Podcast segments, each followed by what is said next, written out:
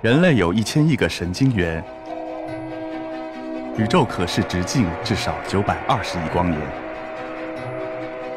从无限小到无限大，在中科院 SELF 讲坛一起探索未知的世界。本节目由中科院 SELF 讲坛出品，喜马拉雅独家播出。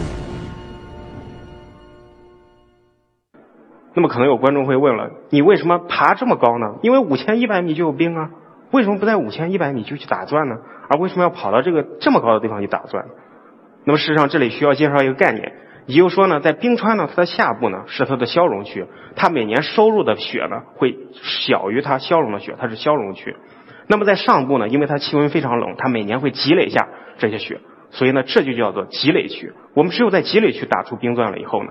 这样的话才能获得一个完整的记录。那么，如果我们比如说我们是零五年在这儿打的钻的话，那我们的顶部就应该是零五年，然后一直数下来，可以到啊大概一两千年、两千斤多年这么这么一个样子。那么我们就在这里工作了大概七到十天的时间，做出了一只一百四十七米长的冰芯。我们把这只冰芯呢再运回到冰川的底部。这个时候大家可以看到牦牛就起了作用，因为在那个地方的话车是开不动的。然后我们把这些。冰块呢，就运回了实验室。这是我当年呢，在实验室里边就锯这个冰块。事实上呢，作为一个研究冰川的人呢，锯使用的也是非常熟练的。然后把这个一百四十七米的冰芯呢，我们切成了三千多个小块。切成三千多个小块以后，我们再把这个小块呢，然后把它外层给刮掉，因为外层呢，它可能含有一些我们污染的这种物质。然后我们把它分装在小瓶子，大家可以看到这个瓶子里边的序号已经写了两千多号。事实上，这是一个非常高分辨率的这个历史记录。我们又把这些样品的水呢送到了实验室里面，就可以得到它里边的一些化学指标。那么现在呢，只差一步，我就可以得到完整的一个历史记录，那就是我知道年代就可以了。那么年代呢，刚刚刚才已经提醒了大家，那就是我们要找到这个同位素，这个这个。呃，核爆炸的这个事件，还有火山的一些事件，那么我们就反复的就从我们臆想中的层位，因为它大概会在十到二十米的这个距离会出现，那我们就去找，而在这个时间就出现了一个很意外的事情，我们在十到二十米的这个距离上面呢，反复的去找，没有找到这个核爆炸的事件，那为什么呢？那是不是我们找的地方不对呢？所以我们就向上找，向上找呢又没有找到，我们又向下找，向下找还是没有找到。那么，难道说这这这条冰川就没有记录，或者念青唐古拉和呃格拉丹东这两个冰芯都没有记录这个核爆炸的事件呢？我们经历了大概有两年的时间，我们反复的找了各种指标，才最后找到这张图呢，就是显示的我们最终找到的这个信号的值。这个红色呢，就是格拉丹东的这条这支冰芯。我们预期它的这个信号值峰值应该出现在二十米左右的这个距离，而事实上大家现在看呢，它是在五米的距离就出现了。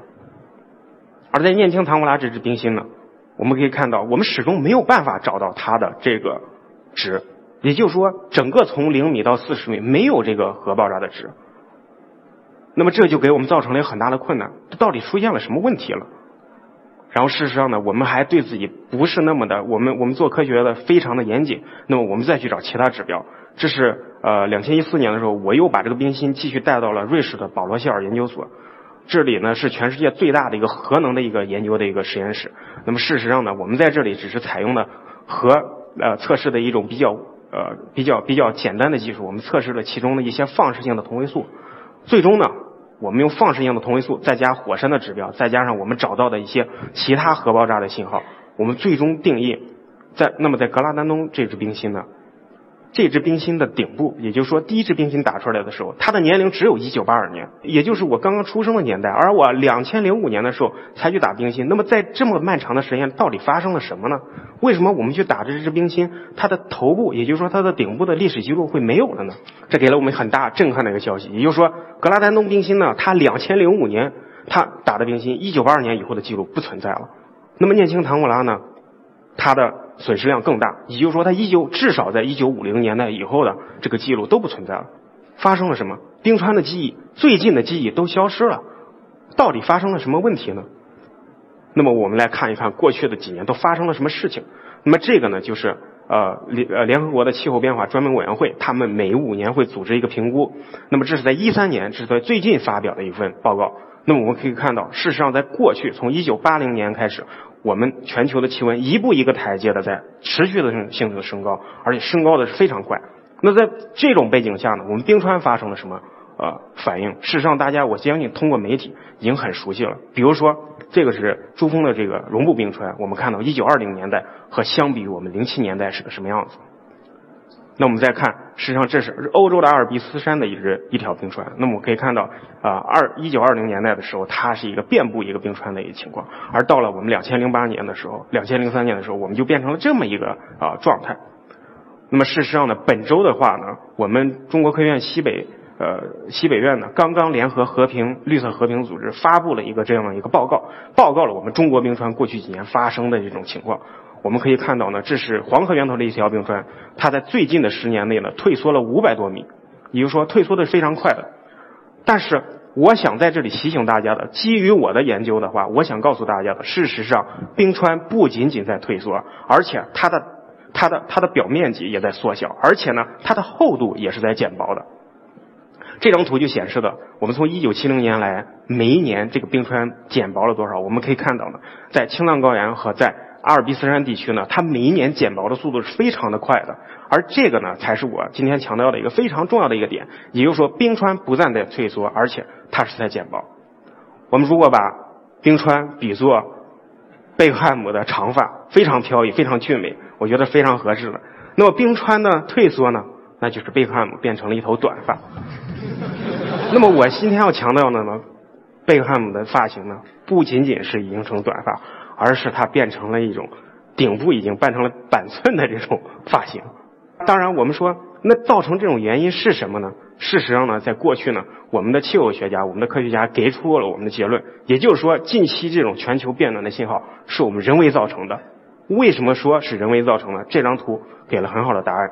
这张用模拟的图，我们可以看到，当我们把全部的自然因子算上了以后，我们模拟出的结果是无法来复制。我们观测的值了，而当我们把人类的这个呃人类的这种因素加入到这个模型以后，我们就很好的看到了，它就跟我们的实测值是相符的。也就是说，这是冰川最近的这种气温的升高呢，是明显是由我们人类造成的。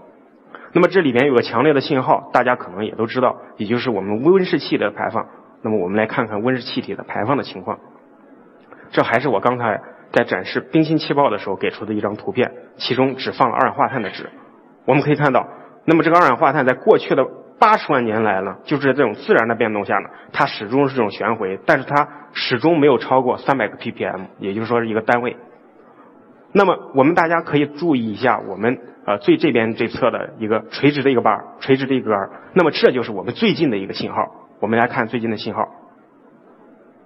最近的信号的话，从一九五零年以来，我们有了一个实测的用仪器测试的资料资料，我们可以看到它在持续的上升。这张图是我在十月二十号的时候在呃网上刚刚荡下了，我们可以看到现在我们大气中的二氧化碳浓度已经达到了四百零五点呃四百零八点五个 ppm，而这呢，相对于我们工业革命以前呢，已经升了一百个 ppm 左右。那么这个就带给我们一个震撼，事实上是我们人类的活动自己。把冰川的记忆给抹除了。它以前记录了我们很长时间的这种历史活动，而现在我们的这种强烈的活动呢，造成了全全球的变暖，又把这种冰川的记忆给抹除了。那对我而言的话，冰川冰芯的研究在何去何从呢？事实上呢，科学家预测，在未来的这个世界的话，很多的小冰川都会消失，在这种变暖的趋势下。我我想提醒大家注意一下贝克汉姆这种绝望的眼神，事实上当时也代表了我这种当时很崩溃和很绝望的眼神。因为一个科学家他自己的一个研究者他自己的这种研究材料不在了，那是多么的一个沮丧的一个状态。那么在这种状态下，事实上我就开始查找大量的这种冰川消退了以后，我们该如何进行研究？我们看这张图片，这是南美的巴塔哥尼亚的冰川，它在几年的状态下就退却了很多。然后我们再看。这是瑞士的一条冰川，当时我在瑞士学访学的时候也到达过这条冰川。我们可以看，这是一一年的时候，那么一五年的时候它退却了很多。但是在翻看这两条冰川的资料的时候，我注意到了一个现象：事实上，冰川在退缩的时候，它下边不是还有一个湖吗？而这个冰川退缩完了以后，事实上相当于我们是不是有可能它把冰川的记忆会汇入到这个湖中呢？事实上，这是一个很很有意思的发现。也许。呃，有一句有一句诗叫“不见庐山真面目，只缘身在此山中”。可能我在做冰川时间长的时候，我一直在关注冰川，而没有关注整个系统。而看到这个系统了以后，事实上我是非常兴奋的。那么这个这个设想会不会是真的呢？事实上后来我又发现，我们事实上有这种研究。我们可以看到这张图呢，就看到这是显示的这个 Stin Glacier 和 Stin 湖它们之间的一种关系。那么在湖里边呢，我们可以看到，在一九七零年代的时候呢。它会出现一个湖中污染物的一种峰值，那么这个峰值呢，对应的时候呢，是因为当时呢欧洲有大量的这种工业排放会造成的。那么在那个时间呢，冰川是前进的，也就是说冰川对湖泊没有贡献。那么第二个峰值呢，是在两千年以后。两千年以后，事实上欧美国家都已经有了这种大气的这种减排政策，事实上大气的沉降应该下降。那么为什么湖泊里面又上升了呢？事实上，就是因为这种冰川快速的消融了以后，这种气转达到了湖泊里边，这个时候就给我一个非常兴奋的信号，因为我又找到了一个新的方向，而这个新的方向呢，是在这种全球变暖下，我的研究方向是可以持续的。